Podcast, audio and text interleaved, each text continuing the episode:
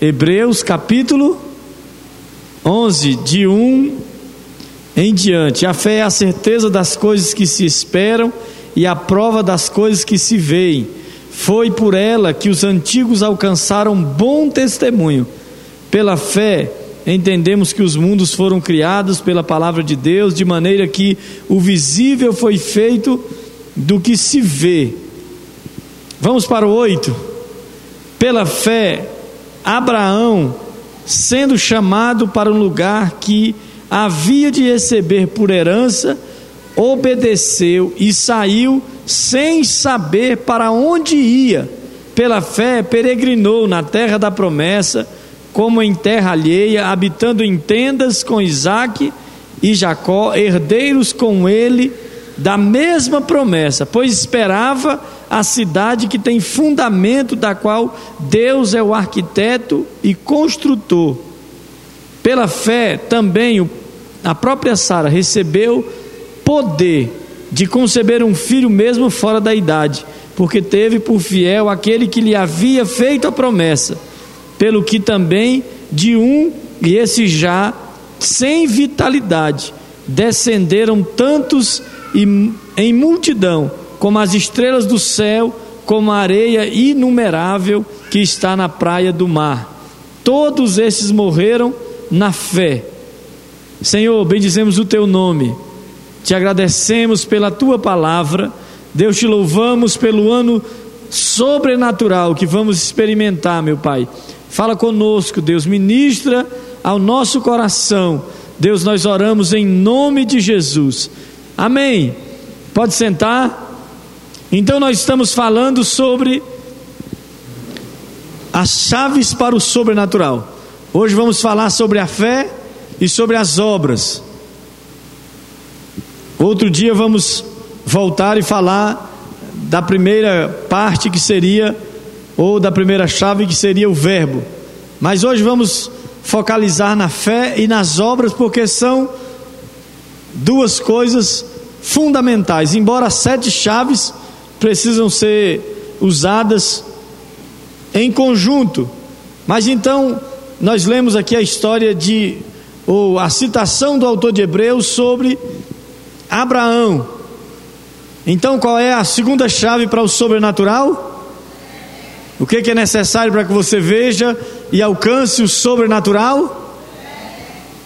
Bom, a falta de fé pode roubar as oportunidades. Isso nós já falamos no dia primeiro.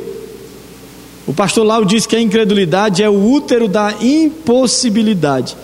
A fé é um portal para o sobrenatural. Por que, que a fé é fundamental? Por que, que é tão importante? que tenhamos fé, porque é necessário que você tenha fé para que você alcance o sobrenatural. Primeiro, porque a fé dá convicção. A fé dá o quê? Diga para quem está do seu lado: se você tiver fé, você terá convicção. Veja, irmãos, quantas pessoas vivem a vida e querem alcançar coisas grandes, mas não têm fé e por isso perdem a convicção. É, eu vi esses dias alguém falando sobre um pastor que via sua igreja sem ninguém definhando e do outro lado da rua tinha um circo. E ele foi procurar um mágico do circo e perguntou por que você tem tanto sucesso? Por que, que o circo está cheio e a igreja está vazia? Ele disse: porque você prega a verdade como se fosse mentira, e eu prego a mentira como se fosse verdade.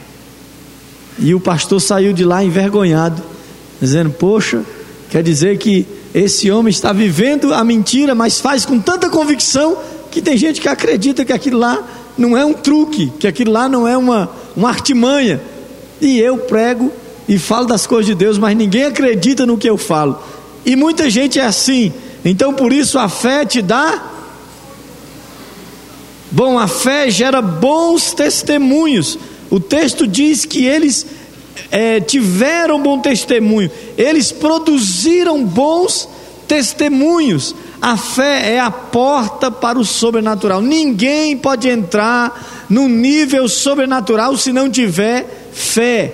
Se você não tem fé, não pode entrar pelo mundo, pelo reino espiritual, não pode alcançar a dimensão espiritual.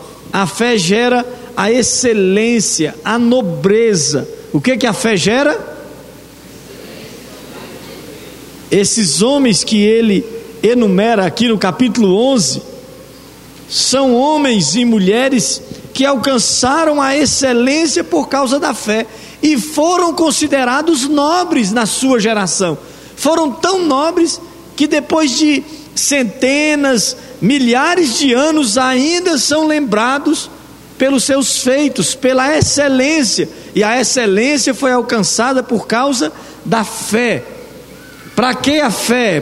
Por que, que a fé é necessária para o sobrenatural? Porque ela nos transporta para o espiritual. Ela nos faz agradar a Deus.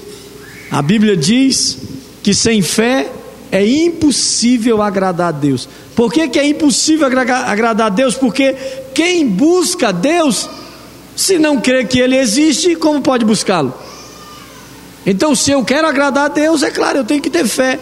Se você encontra alguém que diz assim: Eu não tenho fé, eu não acredito em Deus, a possibilidade dessa pessoa ver alguma coisa no mundo espiritual, alcançar alguma bênção espiritualmente falando, é, tocar o espiritual, ver milagres acontecendo é zero, porque ela não acredita na existência de Deus. Se ela não acredita na existência de Deus, não agradando o próprio Deus por causa disso, ela não pode é, alcançar qualquer milagre.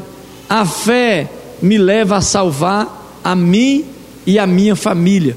Por que a fé é tão importante? Porque ela me leva a salvar a mim e a minha família. Eu preciso de fé para quê? Para que que eu necessito de fé? Nós falamos em poucos, em poucas palavras no dia 31 para o dia 1, porque a fé me faz arriscar. A fé me leva a arriscar. A fé me leva a entrar em desafios que mexem com as minhas estruturas, que fazem com que Deus possa operar na minha vida, já que se eu não tenho fé, eu não corro qualquer risco.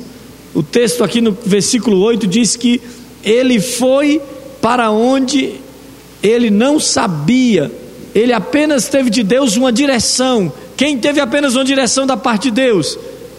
Abraão, Deus disse: sai da tua terra, da tua parentela, vá para um lugar que eu te mostrarei. E o que fez Abraão? Saiu.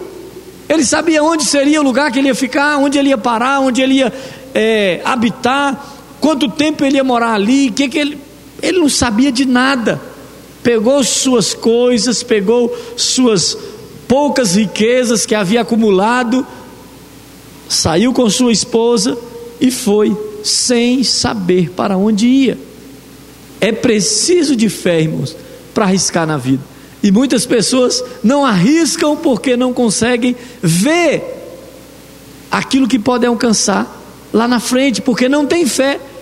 O autor de Hebreus, como nós lemos, diz: a fé é o firme fundamento das coisas que eu não vejo, mas que eu espero, que eu acredito. Ou seja, a fé é uma foto do, do futuro no qual eu acredito. E veja, Abraão arriscou porque ele via pela fé que Deus faria dele o que ele prometeu. O que Deus prometeu?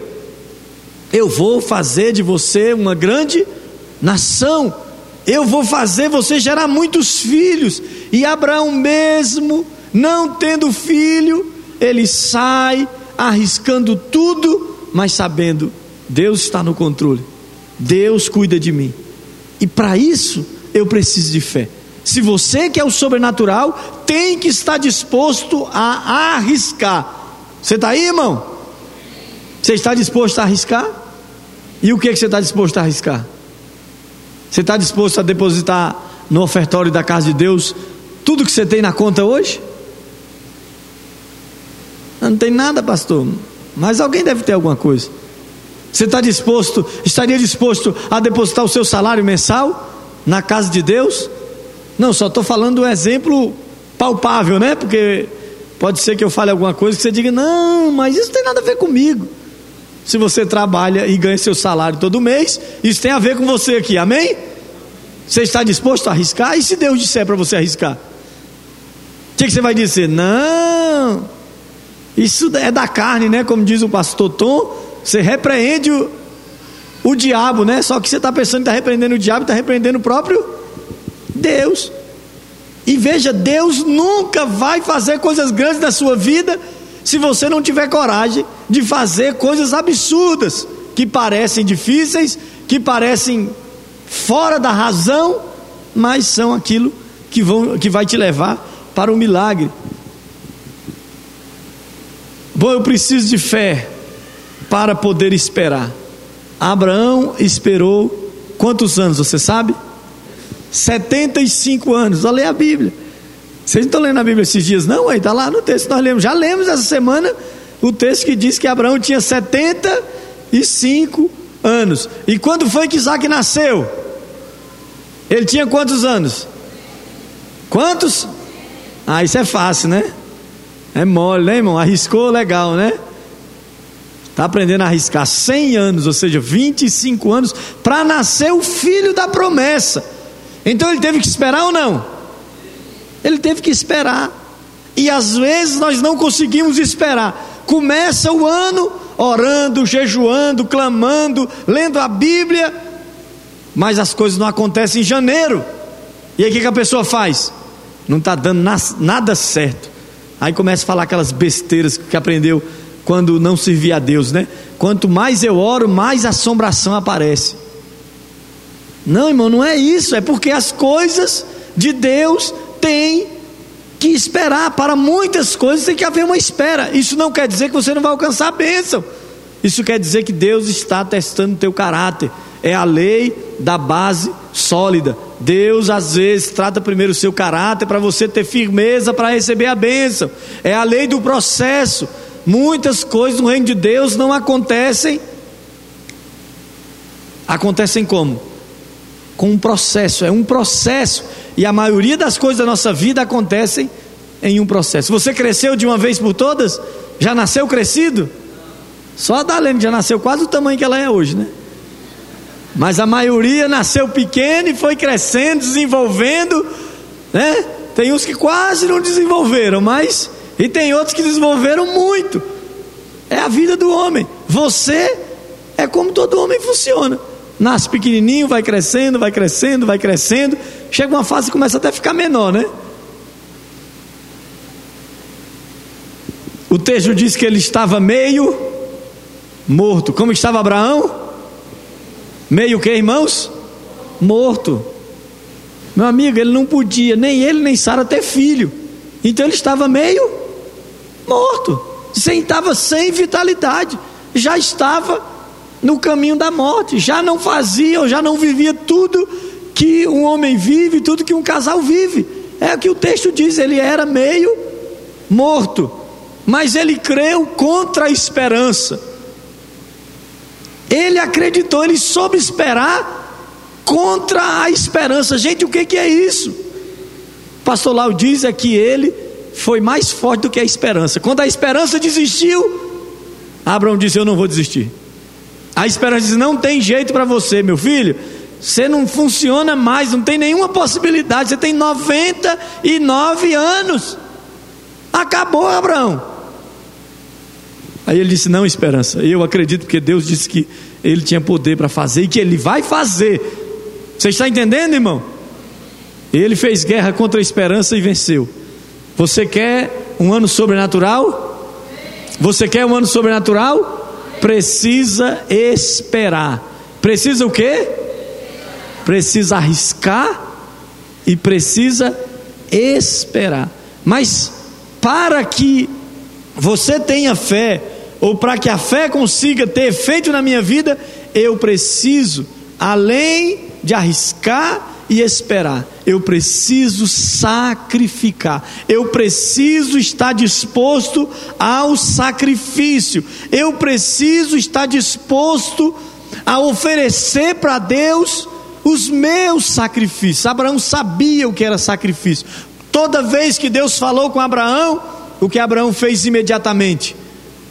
Vocês estão lendo aí, quem está lendo Gênesis aí junto com a igreja toda? Vocês viram? Abraão, Deus falou com Abraão o que ele fez? Fez um sacrifício. Daqui a pouco Deus falou de novo com Abraão, o que ele fez? Sacrifício. E Deus falou de novo com Abraão, o que ele fez? Sacrifício. Ele era um especialista em sacrificar. E Deus disse: Meu filho, agora eu quero o grande sacrifício. Você me sacrifique a promessa. Eu quero saber o quanto você depende de mim. E o que fez Abraão? Hein, gente? Ele obedeceu. Levantou o cutelo e no coração dele ele já tinha sacrificado Isaac. Agora fala sério. Tem gente que vem à igreja uma vez por semana e diz: Isso já é um sacrifício. Tem gente que dá alguma coisa para a casa de Deus e diz: Mas isso é um grande sacrifício. Tem gente que uma vez por ano fala do amor de Jesus para alguém e diz: Pastor, mas isso já é um sacrifício. Deus pediu toda a possibilidade do nome de Abraão ficar marcado na história da humanidade. Deus disse: Me dá a promessa, me dá a semente. Eu te dei a semente da prosperidade, eu te dei a semente para você escrever o seu nome na história da humanidade. Me entregue esta semente. E o que Abraão fez? Entregou a semente. O que nós compreendemos, compreendemos lendo o texto, versículo 17, é que na visão de Abraão, ele já tinha recebido de volta Isaac. Olha o versículo 19: diz assim: Abraão julgou que Deus era poderoso para até dentre os mortos o ressuscitar, e daí também em figura o recobrou. Como em figura? Abraão foi sacrificar o filho, mas via pela fé o filho ressuscitado e devolvido para ele. Você está entendendo o que está dizendo o texto? Você entendeu o que está dizendo o texto? Vamos ler de novo? Abraão julgou que Deus era poderoso até de, pa, para até dentre os mortos o ressuscitar. E daí, de onde? Dentre os mortos. Também em figura. Tudo a ver com fé ou não? Em figura, ele viu Deus devolvendo o menino. Você está entendendo o que eu estou falando, irmão? Então, no coração, Abraão já tinha sacrificado. Por isso que Deus disse: Não, meu filho, não precisa. Tudo o que você precisava, você já fez. Você trouxe o menino, entregou o menino e você teve tanta fé que já tinha visto o menino sendo ressuscitado. Eu te entregando ele de volta. E você sabe o que aconteceu? Hein? Deus colocou do lado um cordeiro ele diz: está aí a oferta. A figura de Jesus está aí. Ó. Você não precisa sacrificar o seu filho. Você precisa crer no Deus da provisão, no Deus poderoso. Mas para você crer no Deus poderoso, você tem que estar disposto a sacrificar. Você está aí, irmão? Nem sempre Deus vai te exigir que você complete o sacrifício. Mas em muitas situações, ele quer ver você realmente sacrificando, levantando o cutelo e oferecendo aquilo que você mais ama, para que Ele possa te abençoar. Você está entendendo o que eu estou falando? Diga amém. Você está voando, diga aleluia. Deus é tremendo, irmãos. Quando eu estou disposto a sacrificar, o que Deus faz? Ele manda a semente. O que Ele manda? A semente. O que você tem? Sementes. Quem te deu as sementes? Deus as sementes que você precisa para semear. Deus entregou para você. Os bens, a sua vida, são sementes que estão nas suas mãos. E o que Deus espera que você faça com as sementes? Que você sacrifique, que você não coma a semente, Que você não gaste a semente só com você, que você gaste a semente com você, mas em primeiro lugar que você gaste as sementes com Ele, que você esteja disposto a sacrificar. Preciso de fé para tudo, para o que, irmãos? Para que você precisa de fé? Para tudo. Chega um momento que o autor de Hebreus diz: Olha, não dá. Eu não teria tempo para escrever sobre os outros, não dá tempo para falar de tudo que os outros fizeram. Eles fizeram tanto que eu não tenho como falar mais, não tem o que falar mais. Eles fizeram coisas extraordinárias, não tem. Olha, ele chega e diz assim: e que direi? Certamente me faltará tempo para falar. Então ele não fala o que fez Gideão, Baraque, Sansão, Jefité, Davi, Samuel, todos os profetas, e ele vai dizer o que eles fizeram. Eles fizeram e aconteceram, porque eles tiveram fé. Fé, fé para quê, pastor? Fé para tudo. Fé para quê, irmão? Você quer o sobrenatural? Você precisa de fé para o sobrenatural? Precisa de fé para tudo. Tudo que vai fazer, coloca fé.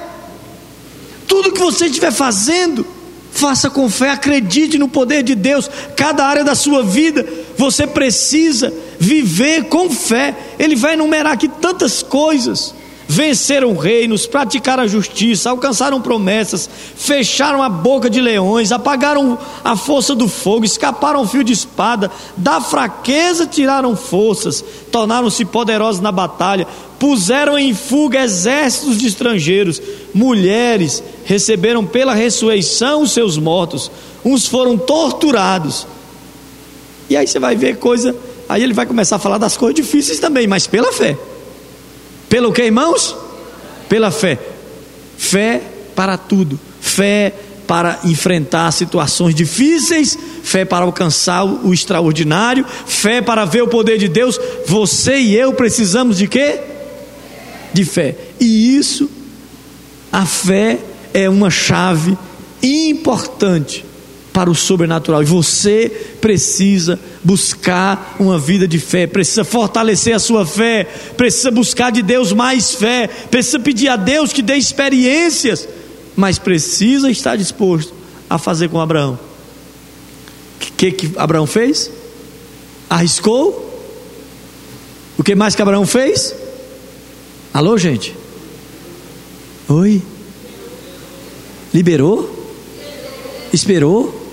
Foi isso mesmo? Amém. Abraão fez o quê? Fala, irmão, não lembra não?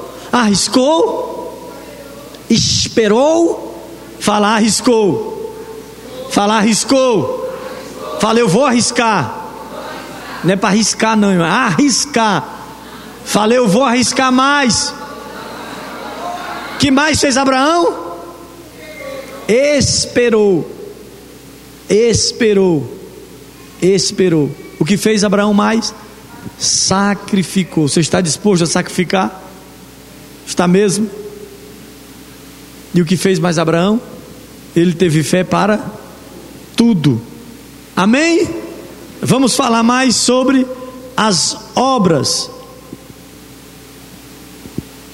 Bom, além da fé, a terceira chave para o sobrenatural são as obras. São o que, irmãos? A primeira chave para o sobrenatural é o que? O verbo. O verbo era Deus, o verbo estava com Deus, a palavra, a palavra profética. A segunda chave para a prosperidade, para o sobrenatural, a fé. E a terceira chave, as obras. O que diz Tiago no capítulo 2, versículo 17? A fé sem obras é. O que, que a fé é sem obras? Quem veio aqui hoje à noite, eu estava ali dentro, quem veio contar testemunho de fé e obras? Alguém veio aqui contar testemunho de fé e obras, Darlene? Quem foi? E viram, tiveram fé essa semana? Fizeram alguma coisa de fé? E ficou só na fé ou fizeram algo que mostrou que vocês têm fruto? Vocês hoje testemunharam sobre obras. Vocês não vieram contar aqui, ah, eu tenho fé. Eu estou cheio de fé. Não, eu estou transportando de fé, estou quase explodindo de tanta fé. Foi isso que eles vieram contar aqui? Eles disseram: Eu tenho fé. Tanta fé que eu consegui ver obras, eu consegui ver frutos na minha vida. A partir de agora, nossas células serão células cheias de obras. Amém? Domingo de manhã nós vamos falar sobre outras outras chaves e vamos ensinar algumas coisas para vocês e determinar algumas estratégias que vão trazer frutos para a sua célula. Mas você vai ter que agir no sobrenatural. Você vai ter que dizer: Olha, eu tenho fé para abrir minha célula, mas a minha célula será um ponto e um local de milagres. Quem vier à minha célula vai receber um milagre. E aí você vai ver que a sua célula vai começar a encher de pessoas porque você terá obras, irmão. Amém. Fé sem obras é morta. Existem coisas, irmãos, que Deus não fará em seu lugar. Você sabia disso? Você sabia disso? É aquela história que o pastor Tom estava falando. É muita gente orando, dizendo. Quando eu era mais novo, né, quando eu era garoto, uns três anos atrás, a gente sempre ouvia na igreja assim: Senhor, cura essa pessoa. Meu Deus, se for da tua vontade, se o Senhor assim tiver muita misericórdia, Deus, cura essa pessoa. Ou então a pessoa diz: Senhor, que a tua mão venha sobre essa pessoa. Não é isso que o pastor Tom falou? É a gente pedir na mão de Deus, a mão de Deus, põe a sua mão. Amém, irmão? Põe a sua mão, a sua mão é a mão de Deus ou não? A sua mão é a mão de Deus ou não é? Então diz aí: a minha mão é a mão de Deus. Amém. Se eu colocar a minha mão em alguém, o que, que vai acontecer? Ela vai ser o quê? curada, abençoada, transformada. Você é Deus na terra, você é o corpo de Cristo. Você é o que, irmão? O corpo. A parte física de Cristo na terra é quem? É quem, irmãos? Jesus está na terra? Ah, isso é uma pergunta teológica. Jesus está na terra ou não? Jesus está na terra, irmão, você sabia? Jesus ainda está no mundo. Como? Através de quê? Do pastor? É do pastor? É através do pastor? Também, né, irmão? Não vai falar não, em nome de Jesus. Está através de você, de mim. Nós somos o corpo de Cristo. Nós somos a presença de Cristo na terra. Tanto é que, escatologicamente falando, af, que quem detinha o ministério das trevas na terra, ou quem detém é você. Se a coisa não está totalmente descontrolada contra Deus, é porque tem um povo na terra ainda que tem a presença de Deus e que é a presença de Deus no mundo. Quando você for tirado, irmão, acabou. Acabou. Aí o negócio vai ficar é o cão chupando mariola azeda, como, como dizem por aí, né? A coisa vai ficar preta. Não sei, irmão. Se não tem obras, a fé morta, sem proveito e inoperante. Tem três coisas terríveis para a fé. Três tipos de fé. Se a pessoa não realiza nada, ela é inoperante, sem proveito, é morta. Assim é a fé de quem não tem obras. A fé se torna efetiva se tem resultado, ou seja, obras. Não dá para você dizer que tem fé e não tem nada para contar sobre essa tua fé. Não tem como você dizer eu tenho fé. Todo mundo aqui tem fé? Quem tem fé aqui dê um salto de júbilo. Amém. Eu sei que os outros também têm fé. Tiveram fé para ficar sentado, mas amém. A fé só deu para ficar sentado. Glória a Deus. Mas deixa eu te falar. Se eu for aí com o microfone e dizer assim, meu filho, Mostra-me a tua fé pelo que você tem realizado na sua vida. Que história você vai me contar? Pastor, em 1980, baby, que isso? Em 1990, em 2001, peraí, irmão. Peraí, irmão, você está vivo ainda? Abraão já estando morto, Deus ressuscitou ele e deu um filho para ele, ou não? Ele estava morto, como homem, como procriador, ele estava morto. Ele e Sara não tinha mais condição, mesmo morto, Deus fez ele trazer vida. Ele teve fruto, teve obra. Não dá para você não ter resultado ano após ano. Você precisa conseguir medir, medir, os resultados da sua vida ano após ano. Quando terminar 2015, você tem que conseguir medir, como se você estivesse medindo o crescimento. Quem tem filho pequeno aí que ainda está em fase de crescimento?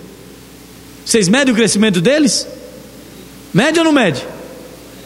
Lá em casa todo mês dá uma medida, né? Todo mês. Hoje foi o dia de medir Ana Clara do Nascimento Guedes. Né? E todo mês de falar, já cresceu mais um centímetro. Oh, aleluia. Todo pai é assim, vai medindo, vai ou não vai? Aí no ano, passa o ano, ano passado, a gente tirou uma foto, aí a Carlinha estava batendo aqui. A gente ficou olhando a foto, olha como ela cresceu, acho que ela já está batendo aqui, nem olha, mas sabe que ela já está ela tá subindo. Ano passado ela estava metade da Darlene, hoje já está quase uma Darlene inteira. Aleluia, glória a Deus. Coitado, depois o Sidney vai dar uma caixinha de bombom para ela, que hoje ela está no sal, né? Mas escuta, irmãos, você precisa conseguir medir a sua fé, vendo quem você é hoje e quem você será em cada área da sua vida em 2016, daqui a um ano. Você tem que conseguir chegar e dizer assim: como estava nos meus estudos, como eu estou hoje. Não estava estudando, não tinha terminado o nível médio, não estava mais na faculdade, terminou a faculdade, já, já entrou no, no, no mestrado, na pós-graduação. Ah, estava começando a estudar no concurso, já passei, estou só esperando para ser, ser chamado. Você tem que conseguir medir essas coisas. Você está entendendo, irmão? No seu crescimento, no seu conhecimento, no seu relacionamento com Deus, você tem que conseguir medir como você vai estar em, em dezembro de 2015, com quantas células, com quantas pessoas, onde você vai estar morando, o que você vai ter para contar. A fé efetiva é uma fé de resultados. Não existe fé sem resultado. Até a fé para a salvação é uma fé de resultado, é ou não é? Você crê em Deus e é salvo mediante a fé, não é? Em Cristo, não é por obras. Espera aí, pastor. Mas para ser salvo eu não preciso de obras? Não. Não. Mas produz alguma coisa ou não? A fé é salvífica. Produz a sua salvação, não produz? E depois de você salvo, aí você vai produzir as tais das obras, mas você não vai fazer obra para ser salvo. Mas depois de salvo, você vai produzir obras porque você foi salvo. A fé dos apóstolos foi fundamentada em alguma coisa. Em que, irmãos? É pegadinha, né? A fé dos apóstolos foi fundamentada em Atos. Na Bíblia não tem o livro dos sentimentos dos apóstolos. Tem? Do desejo. Desejo dos apóstolos. Seria legal, não seria? Não, irmãos. A Bíblia tem o livro dos Atos, as obras dos apóstolos. O que os apóstolos realizaram depois de receber o poder de Deus. Quem tem poder de Deus aqui? Quem já recebeu o poder de Deus aqui? Ué, se você recebeu o poder de Deus, então você vai gerar o quê? Atos. Ou não, irmão? Aí a gente só quer falar em língua estranha, né? De vez em quando, né? Quando na igreja tem uma sessão de língua estranha, tem que ter até sessão, né? Tem que ter até uma reunião de línguas estranhas, né? Não, irmão, você usa as línguas estranhas todo dia. Mas quando alguém fala a palavra do conhecimento, você fala: hã? Que palavra de conhecimento é essa? É porque a pessoa é sabida, ela, ela, ela tem muito conhecimento, ela estudou muito? Não, palavra de conhecimento é uma revelação sobre o que está acontecendo. Aí alguém vem e diz assim: Olha, Deus vai operar hoje da palavra do conhecimento. Pronto, vai passar o ano todo só falando de palavra do conhecimento. Palavra de conhecimento. Não, irmão. Não, senhor. Não é só palavra de conhecimento, não. Tem mais, não tem? Tem ou não tem? Tem. Palavra de sabedoria. Ué, mas por que o pastor não falou? É porque Deus usa ele na palavra do conhecimento. Problema dele, amém? Mas nós cremos na, na palavra de sabedoria, amém? Cremos que o Espírito Santo traz pelo menos nove dons espirituais, amém? Vamos falar quais são as obras, as sete obras para o sobrenatural. Qual é a primeira obra? Qual é a primeira obra, irmão? É a obra número um para quem quer viver o sobrenatural. Não dá para você viver o sobrenatural se você não gosta de oração. Quanto tempo você ora por dia? Quanto tempo você ora por semana? Quanto tempo você ora por mês? Agora eu vou te perguntar: quanto tempo você dorme? Por dia. Provérbios 8, 17, vamos ler? Eu amo os que me amam, e os que de madrugada me buscam me encontram. Você está aí, irmão? Você quer ver o sobrenatural? Será que nós podemos começar a pensar em acordar todo dia, em determinada hora, para buscar Deus? Buscar Deus não é porque ele está perdido, não, viu, irmão? O sentido aqui é estar perto de Deus, né? Amém? O sentido aqui é de se relacionar com Deus. Cuidado, você ouve as coisas aqui, não vai achar que tudo que você, que as pessoas falam, vai conferir na Bíblia, né? Não é buscar no sentido que tem que passar a vida toda orando, clamando, eu tenho que buscar Deus. Esse não é buscar Deus, é buscar intimidade. É estar mais perto de Deus, é ouvir a voz de Deus. Isso se faz através da oração. Daniel capítulo 6, 10, depois você vê em casa. Jesus perguntou aos discípulos se não podiam vigiar pelo menos por uma hora. Então, quanto tempo você acha que seria bom para você orar por dia? Quanto tempo você acha que seria bom você orar por dia? No mínimo. Hã? Que revelação. Esse dia eu tive essa revelação. Olha que tremendo. Ele diz aos discípulos quando ele estava no Getsemane: Vocês não conseguem orar comigo por pelo menos uma hora. Eu creio que ele quis dizer: Vocês deveriam dar conta de pelo menos orar e vigiar comigo por uma ora. Você está entendendo, irmão? Você quer o sobrenatural? Por quanto tempo você vai orar por dia? Ah, estou vendo aí uma hora de um, outra hora de outro. Tem gente que não consegue nem falar, né? 30 segundos, pastor? Não, irmão, não dá para você ser abençoado por 30 segundos, com 30, oração de 30 segundos, amém? A menos que você faça 120 orações de 30 segundos em uma noite, uma madrugada, aí dá exatamente uma hora, amém? Obra para o sobrenatural, a segunda obra, a Bíblia. Nós falamos que a oração é a chave e a Bíblia é o manual. Nós já entramos em um desafio de lermos a Bíblia todos juntos em um ano. Quem já está no desafio, levanta a mão aí para me ver. Amém. Já tem muita gente no desafio, mas dá para você entrar. Olha para quem está do seu lado que levantou a mão e falou, irmão, fala, por que você não entrou ainda, irmão? Olhou? Aí canta aquela musiquinha, irmão, não dorme, não dorme não. Lembra? Senão a Bíblia vai cair da sua mão. Lembra? Crente que guarda a Bíblia na gaveta Amém. Então nós estamos ajudando você não ir para o inferno bater palma para o capeta, amém? É a musiquinha quando eu me converti alguns aninhos atrás. É muito tempo, irmão. A gente não sabia nem o que era música, né? E cantava essa música aí, né? É, é, é, o, é o hino de uma nota só. Mas qual é o desafio? Lemos a Bíblia todos juntos nesse ano, a, na mesma, né, na mesma proposta www Sociedade Bíblica do Brasil, sbb.org.br. Vai ter lá um, um negócio aparecendo vermelhinho, a leitura do dia, e você clica ali, vê mais leituras. Vai entrar nos modelos, você aperta no modelo 2, imprime e marca. Só que domingo próximo, no boletim, já vai vir um cartezinho com o mês de janeiro e fevereiro para você ticar a sua leitura diariamente. Amém? Então, sempre que entrar um mês ou em março, vai sair março e abril, você vai poder ticar a sua leitura, amém? Então já vai vir dentro um encartezinho e também no boletim semanal vai vir lá mostrando qual é a leitura da semana. Ok, irmão? Você sabe o Salmo primeiro de cor, não sabe? Bem-aventurado o varão que não anda segundo o conselho dos ímpios, não se detém no caminho dos pecadores, não se assenta na roda dos escarnecedores, antes tem o seu prazer na lei do Senhor e medita nela de dia e de noite, pois será como árvore plantada junto a ribeiros de água, o qual dá o seu fruto na estação própria, cujas folhas não caem e tudo quanto fizer prosperará. Amém, irmão? Não são assim os ímpios. Você é ímpio?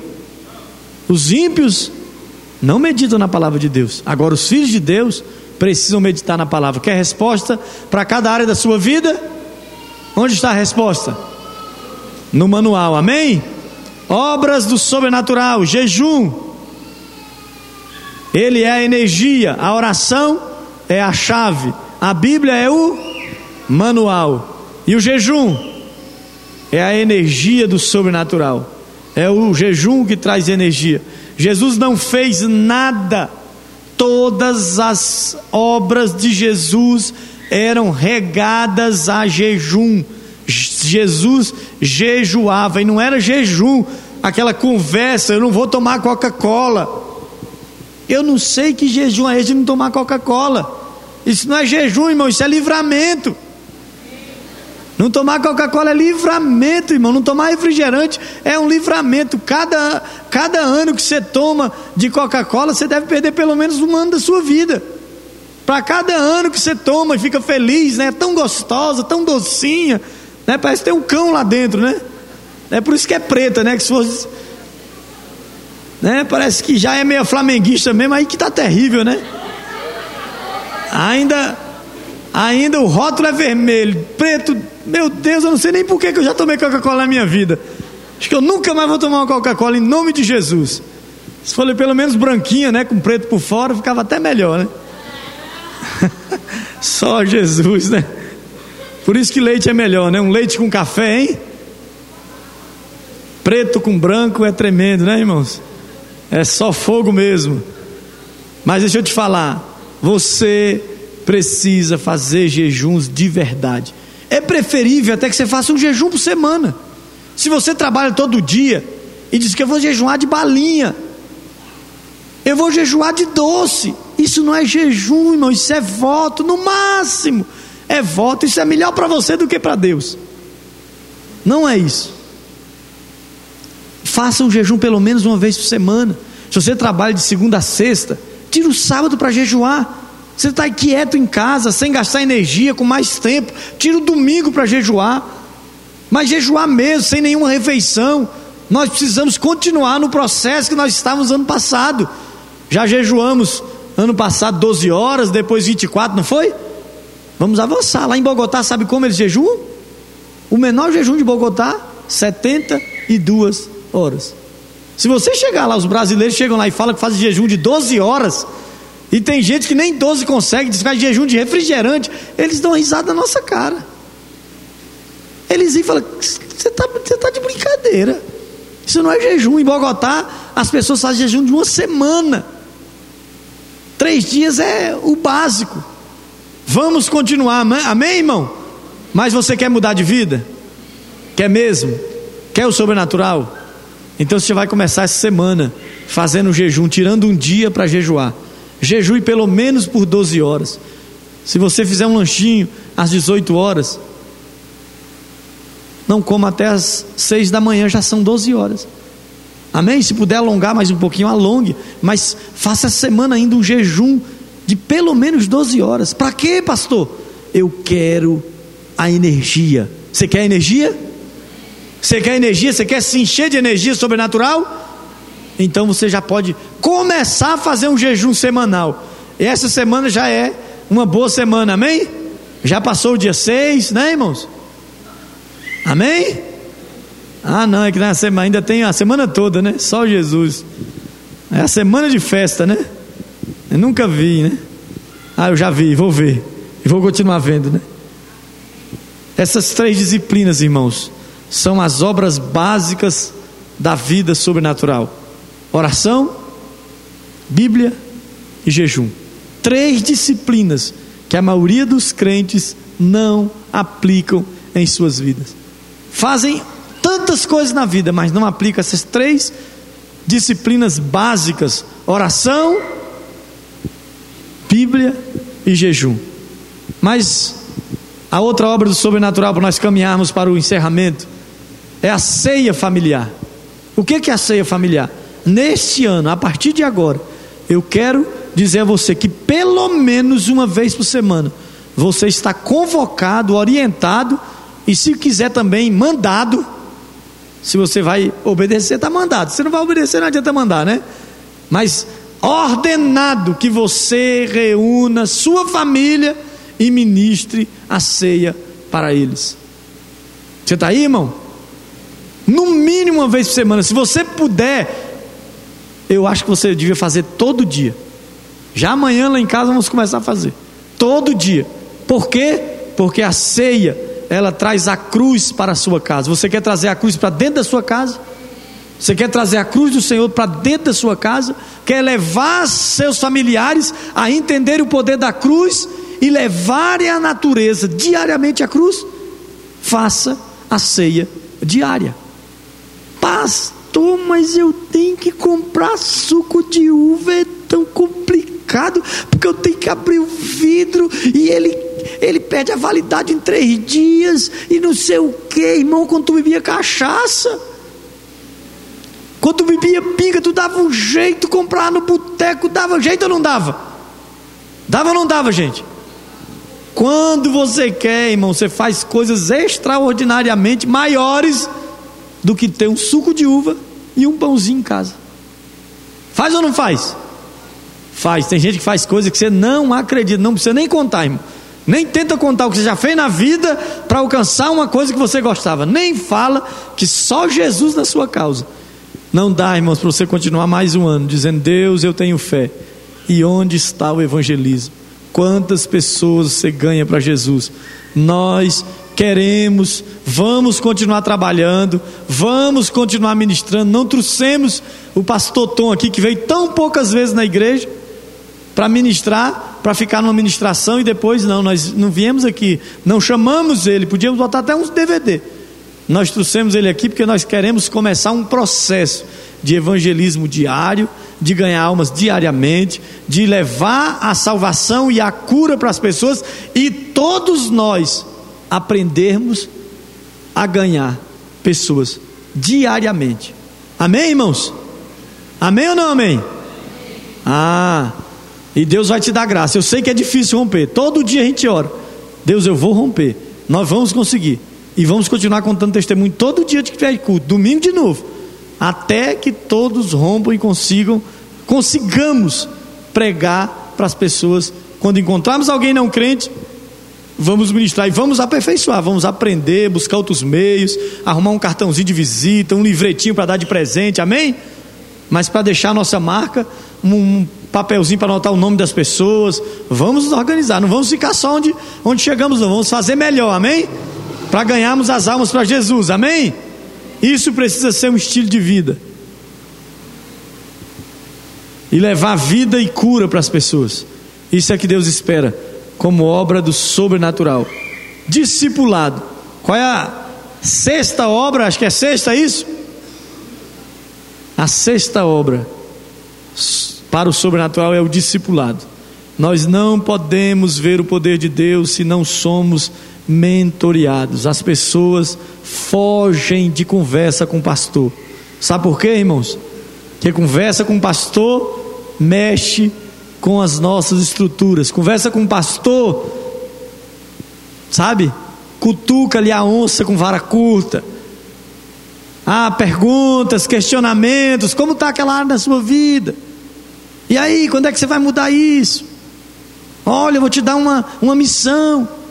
Você vai fazer isso, isso e isso. E a maioria das pessoas gostaria de servir a Deus sem serem mentoriadas, porque não sabe o poder da mentoria. Só quem sabe o poder da mentoria, só quem descobriu é que não abre mão do discipulado. Quem descobre o poder da mentoria não tem como, não admite, não aceita ficar longe do discipulador e não ouvir o discipulador. Isso tinha que ser uma, uma, uma premissa na sua vida. Eu não posso deixar de ouvir, de conversar, de falar da minha vida. Tá, vai tomar uma decisão? Com quem você deve falar? Hein, irmão? É a tal da palavra da sabedoria. Tem pessoas que não querem usar os dons, não querem que os dons fluam na igreja. O que, que é palavra de sabedoria, irmão? Eu preciso de alguém que diga, vai por esse caminho. Isso é sabedoria ou não? Ou não, irmãos? Salomão recebeu sabedoria divina e duas mulheres apareceram brigando. Essa história é antiga. Você já deve ter visto ela na escola, já deve ter, ter feito apresentação, teatro na escola, é ou não é? E duas mulheres foram lá com uma criança dizendo: Essa criança é minha, essa criança é minha, essa criança é minha. E Salomão, com a sabedoria divina, usando o dom da palavra de sabedoria, o Espírito Santo revelou para quem você, se você disser que vai matar a criança, a mulher que é mãe vai abrir mão dela. E foi o que ele disse. E logo se descobriu que era a mãe da criança. E tudo se resolveu. Uma direção, uma orientação que muda situações, que mudam as vidas. Você está entendendo, irmão? Mas onde você consegue isso? No discipulado. Pastor, estou com um discípulo assim, assim, como é que eu faço? O que, que o senhor acha? Líder, eu estou com esse problema aqui, o que, que você acha? Eu estou com decisão para tomar, o que, que você acha? Eu estou precisando comprar isso, o que, que você acha? Isso, irmãos, não é um problema, isso não é nada ruim para você, isso é bênção na sua vida, porque alguém que Deus usa vai trazer revelação para você. Discipulado é porta para revelação diária. Você está ouvindo, irmão? Você quer uma revelação todo dia? Quem quer uma revelação todo dia? Levanta a mão, você quer uma revelação todo dia? Você devia falar com seu discipulador todo dia. Amém? Agora você é capaz de dizer: Eu vou falar com meu discipulador todo dia? Você quer uma obra sobrenatural na sua vida? Você precisa falar com seu discipulador todo dia. Eu, se eu, se eu puder, não. Eu estou sempre dando. E ele está lá no Havaí, irmãos. Eu fico todo dia. Hoje recebi mais missão. Estou todo dia recebendo missão. Amém? Até para orientar o povo da igreja dele, eu vou lá. Mas porque eu fico futucando. E aí, pastor? Ô, oh, pastor, você vai lá dar orientação para o meu povo. Vai lá. Posso ir? Pode. Vai lá. É bênção, irmão. Mas porque eu falo todo dia. Então ele sabe que que se eu pudesse eu falava toda hora. E não perco nada com isso. Tempo para a família, a última obra do sobrenatural. Se não cuido da família, não posso cuidar dos outros. O que diz Paulo a Timóteo?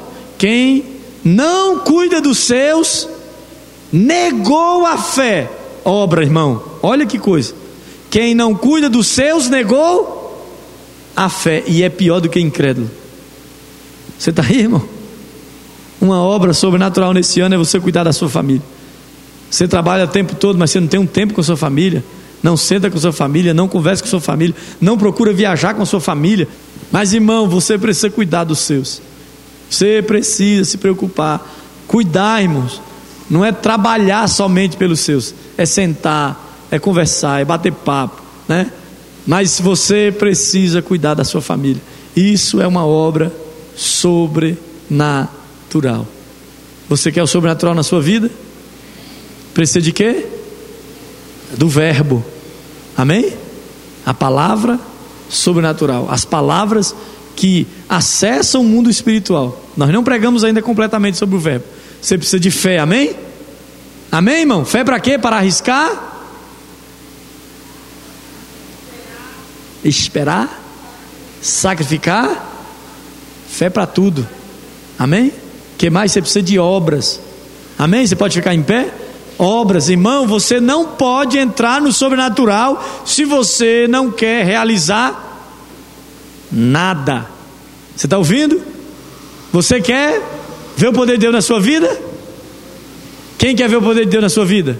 Então mova-se, obra, faça alguma coisa, trabalhe.